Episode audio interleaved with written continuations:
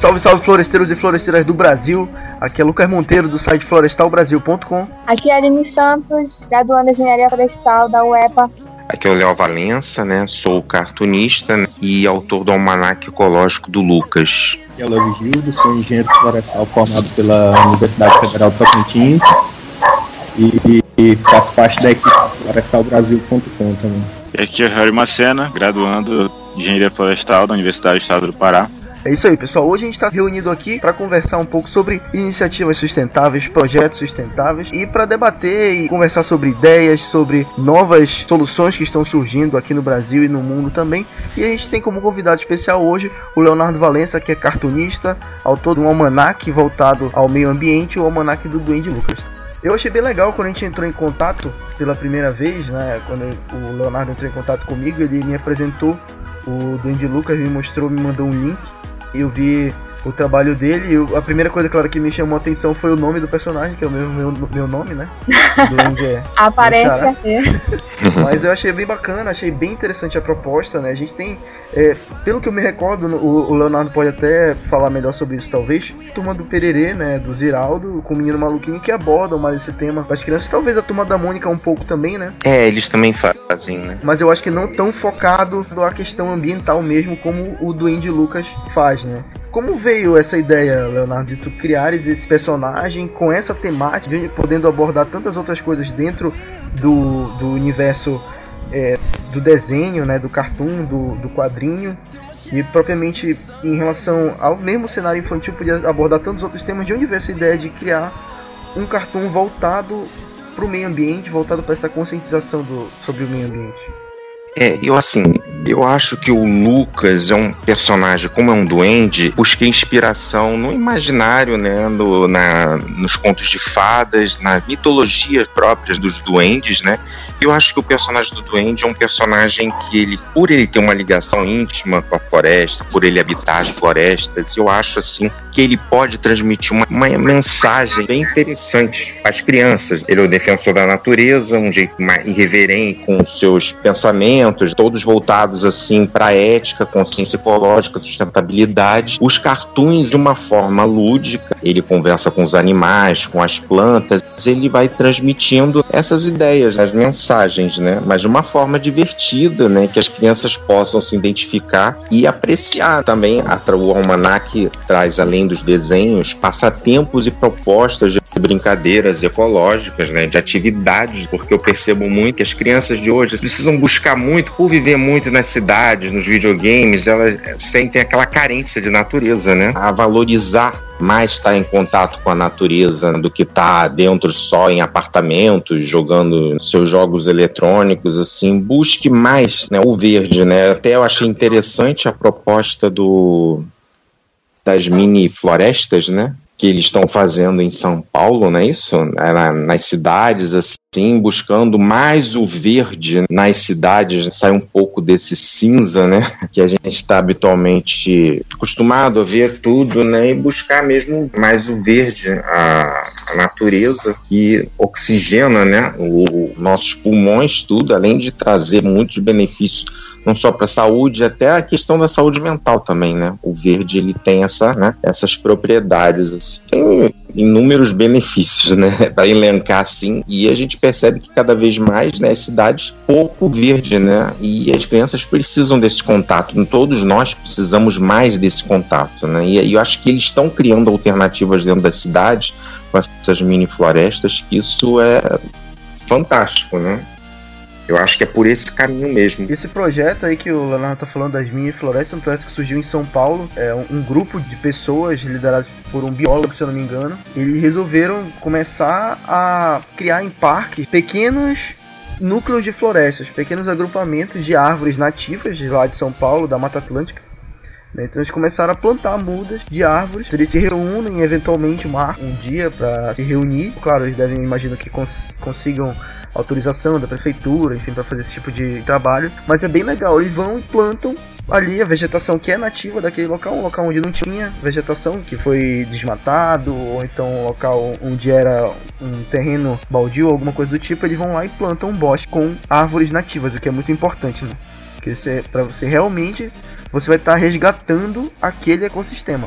É, e eles explicam lá também isso, porque os animais estavam sumindo, desaparecendo, porque não tinha mais nada para eles se alimentarem, já que plantavam certas espécies que não, não adiantava nada para a vida deles. Os animais se alimentam das frutas, das folhas. Então, se você está inserindo de repente uma espécie que é exótica daquela região, aquele animal ele vai buscar cada vez mais. Não vai mais existir, no caso. Além de esses fragmentos, eles beneficiam né, a população, beneficiam o ambiente onde eles estão inseridos através de, um, de uma amenização do clima, de uma maior infiltração da água onde, onde esses box, bosques estão inseridos, né? E também eles servem como se fosse um, um trampolim da fauna, né? Um- uma área uma área de abrigo para fauna para fauna transitória, por exemplo, uma área de construção de ninhos para aves. São começam com ações pequenas, mas acabam gerando grandes benefícios no futuro, né? Aí parte daquele conceito de, de agir localmente, pensando globalmente. Se pequenas ações como essa se espalhassem, por exemplo, por todo o país, com certeza isso ajudaria muito na preservação da nossa biodiversidade e também no alcance do desenvolvimento sustentável, né? Verdade. Imagina cada, cada cidade, cada estado fazer isso. Nós já até havíamos conversando em outro programa, né, sobre a questão dos corredores ecológicos. Quando tu insere num bosque, por exemplo, como esses que foram citados, só que com espécies exóticas, ele perde totalmente essa função de corredor ecológico dos animais. Acho que é isso que ele estava querendo se referir. Foi falado isso em outro programa sobre a crise hídrica e essa questão da, dos corredores ecológicos é muito importante. Então, essa questão da inserção de espécies nativas de- de- do- dos locais onde eles foram aplicados é essencial para a manutenção da vida. O Brasil, ele é o, se eu não me engano, o quarto maior plantador de florestas do mundo. É o, o quarto país que mais planta florestas do mundo. Mas geralmente a gente, quando a gente fala nisso, é, com certeza entra a maior parte de florestas plantadas com espécies exóticas, o eucalipto, né, o pinos. Então isso é um, um prejuízo muito grande para o ecossistema. É claro que você tem um ganho econômico. Nós, como engenheiro florestal, a gente não pode eliminar, obviamente, esse, esse mercado né, das florestas plantadas, mas ecologicamente, né, até uma discussão muito grande das pessoas que defendem o eucalipto, das pessoas que condenam o eucalipto, é isso, né? A pessoa diz que a floresta de eucalipto é uma floresta. Eles nem consideram floresta, na verdade. Isso, é. po- po- considera povoamento florestal, né? Tem pessoas que consideram e pessoas que, que não consideram. É, geralmente eles não consideram floresta por conta do período que aquela, que aquela floresta plantada vai ficar naquela área. Então ela não tem tempo de absorver e oferecer a função que uma floresta nativa, uma floresta permanente vai oferecer. No caso, ela não serve tanto para manutenção de clima, para estabilização climática daquela região onde ela foi inserida, e assim como o corredor ecológico, como falado agora há pouco. Então por isso que muita gente não considera a floresta. Né? Geralmente ele vê apenas como um povoamento florestal voltada é, basicamente para lucratividade, para produção de papel, celulose, carvão. Uma solução que tem para essa questão que o Harry abordou são os sistemas agroflorestais, inclusive os sistemas silvipastoris, né? Que eles incluem a questão da floresta plantada para fins comerciais, como eucalipto, por exemplo, mas também você pode incluir ali no meio é, o cultivo do gado, ou então de outros animais menores, o porco, enfim, é, até mesmo galinha, tem gente que, que coloca no meio do povoamento, ou então espécies frutíferas, ou- e você coloca ali no sistema agroflorestal tentando simular um ecossistema, né, um microecossistema com aquelas espécies mais variadas. Você não deixa de ser uma alternativa um pouco mais sustentável, um pouco mais ecológica para essa questão do plantio comercial, né? Até porque ocorre nesses casos do sistema agroflorestal, agrocivil-pastoril, acontece uma coisa que é o que acontece na natureza de fato, especialmente na floresta amazônica, que é, que é, o, é o motivo do, do solo ser rico, apesar de ter todos os, os, os indícios para ser um solo pobre, que é a ciclagem de nutrientes, né? Então tá. E tem instituições de pesquisa que já estão atuando bastante nisso para popularizar esse modelo. Uma das coisas que eu achei também bem importante no, no cartoon do Leonardo, né, do Léo Valença, é a questão que ele aborda da poluição, né? Eu vi vários cartoons em que ele cita o, tanto as queimadas e, e principalmente a poluição aos ecossistemas, às florestas, né, aos rios principalmente. Tem até um cartoon que eu achei bem bacana, que eu tô vendo aqui, que tem assim um casal de peixes, ele fala assim, ah, o nosso filho mudou muito.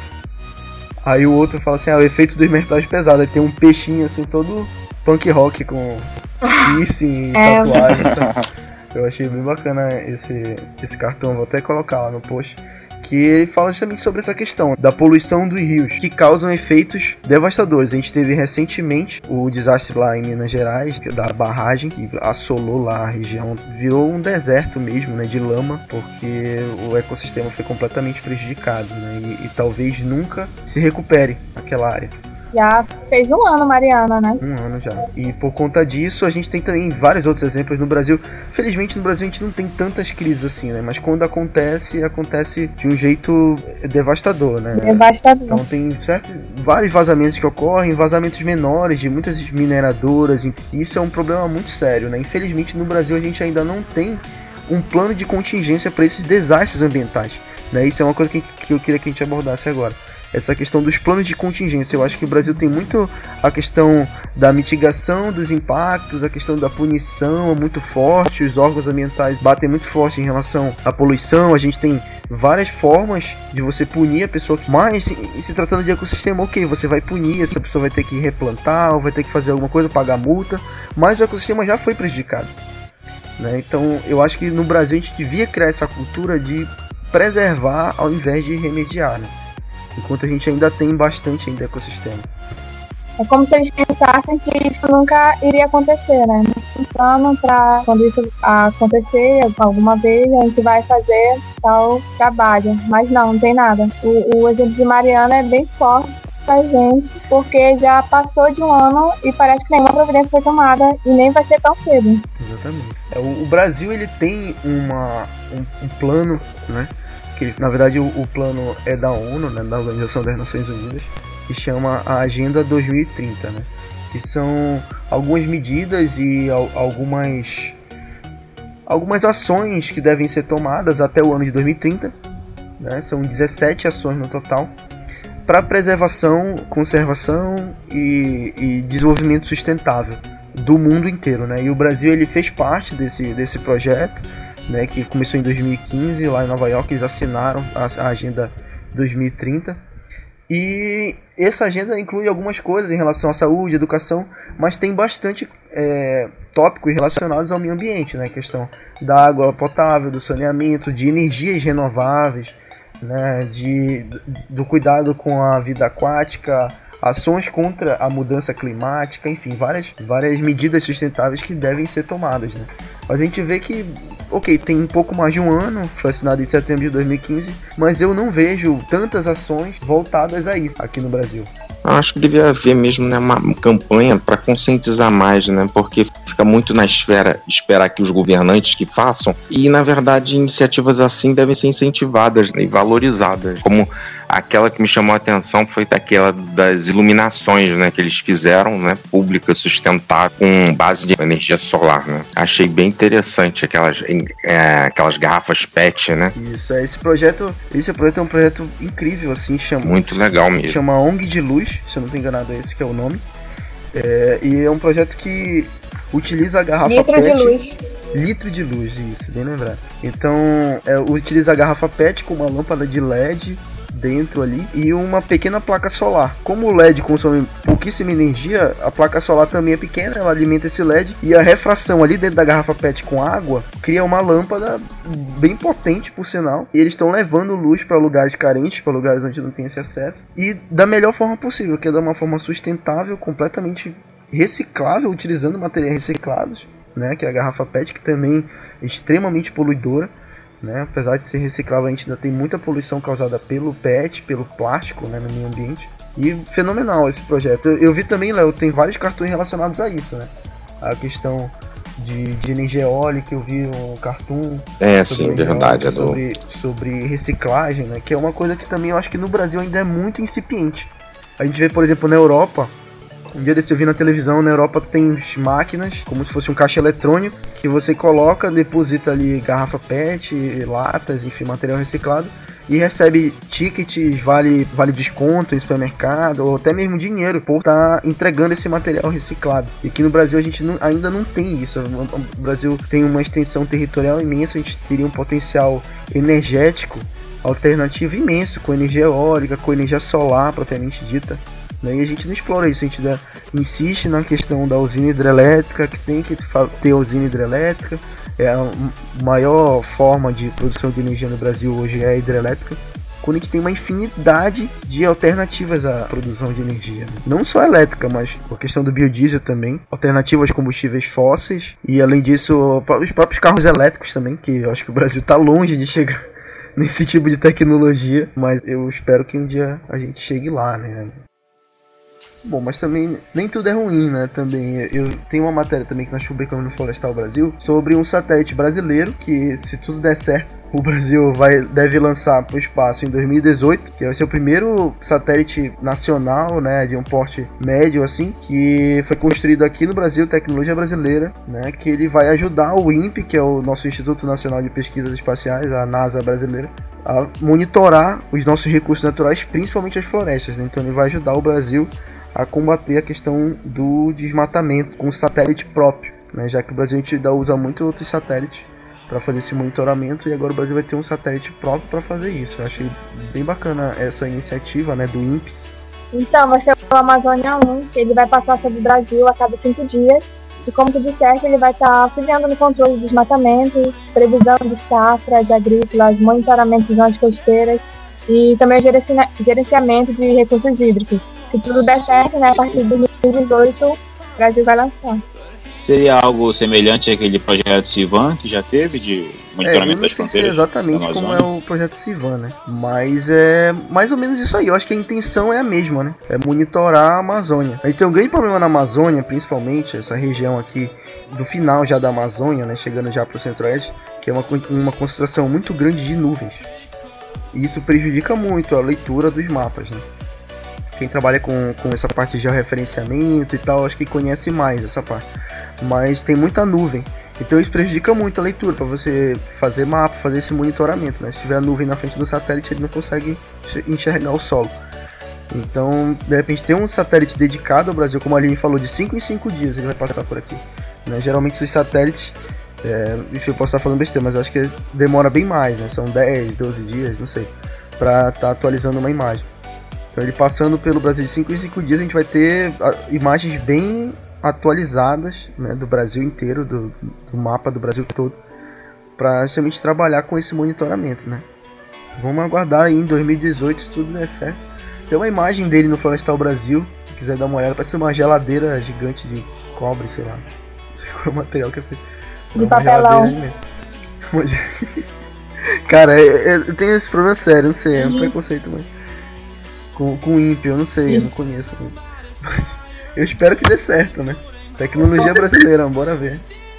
Bora ver Tecnologia brasileira é feita de lataria de Gurgel. Mas olha, o Gu, se eu não me engano, o Gurgel foi o primeiro carro elétrico, um dos primeiros carros do mundo, carro elétrico. A Gurgel fabricava um carro elétrico, parecia uma Kombi. Ele parecia uma Kombi, era grande assim, era utilitário. E ele era elétrico. A Gurgel tá patrocinando esse programa? não, não tá. Infelizmente não, eu gosto do Gurgel. Infelizmente não existe é. mais. Mas é um carro, eu acho um carro muito bacana. Tem uma outra iniciativa, né, que é da Organização Internacional do Trabalho, que é uma forma de levar assistência a povos indígenas, ribeirinhos, uma coalizão de alguns países, né, como Brasil, Equador, Colômbia, Bolívia e as Guianas também. Que em setembro, é, durante um evento da organização, eles começaram com esse projeto socioambiental. Né? Em que que consiste esse projeto? É, o objetivo é, leva, é, é fortalecer políticas públicas de preservação e também de proteção social das comunidades ribeirinhas, indígenas, ativistas, como ele estava falando. Pô, bacana. É, na verdade, é, um, um, ponto forte desse projeto socioambiental né, da OIT é fazer com que diminua um pouco o desmatamento, fortalecendo aquelas comunidades que vivem da extração de produtos não madeireiros, da comercialização desses produtos. Fazer com que a floresta seja utilizada de uma forma sustentável, mantendo a vida daquelas populações sem ter que alterar ou retirar elas dessa área e realocar em outras áreas por conta do desmatamento. Então, no caso, esse projeto ele vai, vai é uma forma de compensar pessoas que trabalham com, com a floresta, né, para que elas explorem recursos, é, recursos naturais da floresta, recursos não madeireiros no caso, né, para manter a árvore em pé. Então, elas vão produzir materiais ali, extrair, né, óleos, ou então vender sementes, sei lá, sem precisar propriamente vender a madeira, né? Isso, favorecendo a comercialização desse produto, assim como a manutenção dessas comunidades no período entre safra. Pô, bacana. E esse projeto é uma iniciativa do Brasil ou não? Ou é... Não, é uma coalizão da Organização Internacional do Trabalho e do Ministério do, do Meio Ambiente. Ah, tá. Aí juntou Brasil, Colômbia, Bolívia e. e Isso, e a e Guiana. Bacana. Legal. É, eu vi também que o Brasil tava com um projeto para premiar, né? É, projetos que, que. projetos de proteção ambiental. É, ONGs e outras associações que, que tenham projetos socioambientais para proteção do meio ambiente. Eles tinham, vai ter um prêmio, as inscrições foram até agora em novembro, né?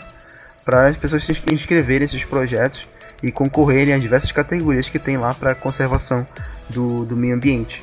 Eu acho bem legal. É, o Brasil acho que é um, um, país que tem bastante desses projetos de premiação, de incentivo, né? Para incentivar a pessoa realizar esse projeto. O Leonardo estava concorrendo com.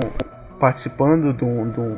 É o Green Nation Fest, né? Como é que funcionou esse, esse evento, Leonardo? É, o Green Nation Fest ele é um festival né, cultural que reúne diversas expressões, né? Cinema, fotografia, é, animação, documentário, né? São várias categorias. E eles, este já, é o, já foi o ter, terceiro, né? Que foi feito, foi lá no Museu do Amanhã e, e esse evento ele tem uma mostra competitiva e as pessoas assim inscrevem seus trabalhos, inclui também modalidade de cartoon e animação e várias outras, né, sobre a temática ambiental. Aí depois tem uma premiação, né, recebe o prêmio, né, muito legal, assim bem interessante, né, e eles exibem no site tudo, é muito legal, bem interessante. E assim, iniciativas como essa, festivais mais voltados com a temática, temática ambiental, que possam unir um pouco assim as expressões culturais, artísticas, né, em cima desse tempo, tema, acho que acredito que ainda está começando, né, que tem poucos, né? E eu acho que esses eventos, esses festivais assim, eles dão essa aproximação do tema, né? Eu acho Isso aí bem interessante. Até porque nós somos, nós somos os diretamente afetados por isso. Pois é, devemos ser os protagonistas, né? Né, dessas iniciativas né, diárias pequenas, mas que são importantes. Aqui no Brasil a gente tem muito essa questão. A gente acha que é, a gente se liga muito na questão, por exemplo, da segurança pública, da saúde, né, de hospitais. Ah, tem que ter hospital, tem que ter escola, tem que ter é, policiamento e tudo. Claro, isso é de extremamente importância, né? De vital importância. Mas é, muitas vezes a gente esquece da questão ambiental. A gente esquece de cobrar o poder público, esquece de cobrar os órgãos públicos, né, os órgãos responsáveis pelo nosso bem-estar ambiental que está na Constituição Federal, que o ser humano o brasileiro ele, ele tem direito a um meio ambiente ecologicamente equilibrado. Né? É nosso direito garantido pela Constituição. E muitas vezes a gente não tem, a gente tem esse direito infringido, a gente tem esse direito retirado, porque a gente deixa de lado, a gente passa a se preocupar com outras coisas que também são importantes, mas se preocupa muito com isso e deixa de lado a questão ambiental, né? Também é nosso foco, cuidar e fiscalizar e propor melhorias, né? E é fantástica a iniciativa do carro, porque vai dar a base, vai fazer uma estrutura é, que vai para embasar as crianças, que muitas vezes as crianças levam essa, essa conscientização para casa, que é coisas que elas aprendem na escola, são coisas novas. Então é muito importante isso, conscientizar desde, desde as crianças mesmo, já que é o público-alvo do, dos cartoons. Né? Certeza. É, até para essa questão da Agenda 2030, né, que a ONU propôs e que vários países assinaram, inclusive o Brasil, é de que, pô, daqui 2030, né, daqui a 15 anos quase. Né, então, é, são as crianças que vão estar responsáveis por isso. Né? São as crianças hoje, quem é criança hoje, que hoje que está com 5, 6, 7 anos, que é o público-alvo né, do Duende Lucas, por exemplo, né, as crianças até 10, 12 anos, é, são essas crianças que vão estar com 25, 30 anos, que é quem realmente vai estar ali economicamente ativo, que são as pessoas que vão ser responsáveis por realmente colocar em prática, né, até 2030, todas essas medidas de, de socioambientais e, e ecológicas, né, para garantir a sustentabilidade do, do, nosso ecossistema como um todo. Dá o serviço, Leonardo, do Duende Lucas, como é que as pessoas fazem para entrar em contato, né, para conseguir um almanac, de repente, para como é que funciona? Tens alguma loja virtual? O site da editora é www.podeditora.com.br Pod Editora, porque é print on demand, né? Na verdade, pode, naquela sigla, né? Que é a impressão. É né? É. Né? E o site do personagem, que é duendelucas.com.br. Né? a pessoa entra lá nesse site, vai estar tá, vai tá no post aí para quem se interessar. É, entra lá e faz a compra, faz o pedido por lá, eles vão produzir o almanac e vão enviar pelo correio, é isso? É, o livro ele é vendido sob demanda pelo site da editora. Ele é impresso na medida que é pedido pelo, no site. Aí é uma impressão sob demanda. Até a editora ele trabalha com essa forma, até para evitar desperdício de papel, ser uma impressão mais inteligente. O site é www.podeditora.com.br. Então, pessoal, é isso aí. A gente vai ficando por aqui. Nosso programa de hoje a gente conversou com o cartunista Leonardo Valença e falamos sobre diversos projetos que estão rolando aí no Brasil, projetos sustentáveis. Conversamos um pouco sobre como é, a gente garantir um ecossistema um pouco mais equilibrado para nossas gerações futuras. Se você gostou desse podcast, por favor, comentem aí, mandem e-mail pra gente também. Vocês podem dar sugestões, de repente, você conhece alguma iniciativa sustentável, alguma iniciativa ambiental que você gostaria, que você faz parte, alguma ONG ou algum projeto que você conhece ou faz parte, que você queira divulgar, manda um e-mail pra gente no contato arroba florestalbrasil.com a gente vai ler os e-mails de vocês. Também vocês podem mandar dicas, sugestões, né, críticas, de repente alguma algum deslize, alguma coisa que a gente cometeu, alguma besteira que a gente falou aqui, vocês podem mandar também que a gente lê sem problema nenhum, não é verdade? Então é isso aí, pessoal. É, compartilhem nas redes sociais, se inscrevam no nosso canal do YouTube, no nosso Facebook, no nosso Instagram, para vocês acompanharem a gente nas redes sociais. Aline, dá o serviço das nossas redes aí.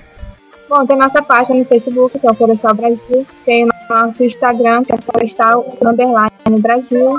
E também tem nosso e-mail, que é o contato arroba florestalbrasil.com, vocês podem estar, estar enviando e-mail a qualquer hora, qualquer assunto, assunto que vocês querem que a, gente faça um podcast. E o nosso Twitter também, que é arroba Florestal Brasil. É isso aí. Manda e-mail pra gente, a gente gosta de, de, de ler os e-mails, a gente tem recebido bastante e-mail com feedback né, do, do, dos nossos programas. A gente já está no. Vai pro quinto programa, a gente tem recebido, recebido bastante e-mail. Não se esqueça de colocar o nome de vocês e a universidade, se vocês forem alunos ou a profissão de vocês e a idade. Que ajuda a gente a identificar a galera na hora da leitura dos e-mails, tá bom? Não se esqueça. E mandem lá, contato arroba florestalbrasil.com. Pode mandar crítica, elogio, trabalho de vocês. Contar uma piada, pode mandar dinheiro também se quiser, a gente aceita. É, Manda, Manda só, um beijo pra caravana. Só não mandem nudes, porque a galera reclama, o pessoal aqui do, da redação. Depende. Olha ali. Então tá. Então, no mais, Leonardo, eu queria primeiramente agradecer pela participação, né, no, ter aceitado o nosso convite e te parabenizar por esse trabalho incrível. É realmente uma coisa que a gente realmente precisa no Brasil, né? Focar na educação e principalmente na educação ambiental também, que eu acho que a gente está muito devendo muito para as crianças esse tipo de iniciativa que tu tiveste de criar esse personagem. E obrigado pela homenagem, pelo meu nome. e parabéns. parabéns aí. Eu desejo todo sucesso no teu projeto, que ele evolua cada vez mais, já vai lançar para o segundo almanac, no segundo livro. Por hoje é só, então, muitos outros livros. Compartilhem lá, dê essa força. Bom, obrigado. E até o é, próximo programa. Agradecer Valeu. a oportunidade e o espaço para divulgação aí do livro.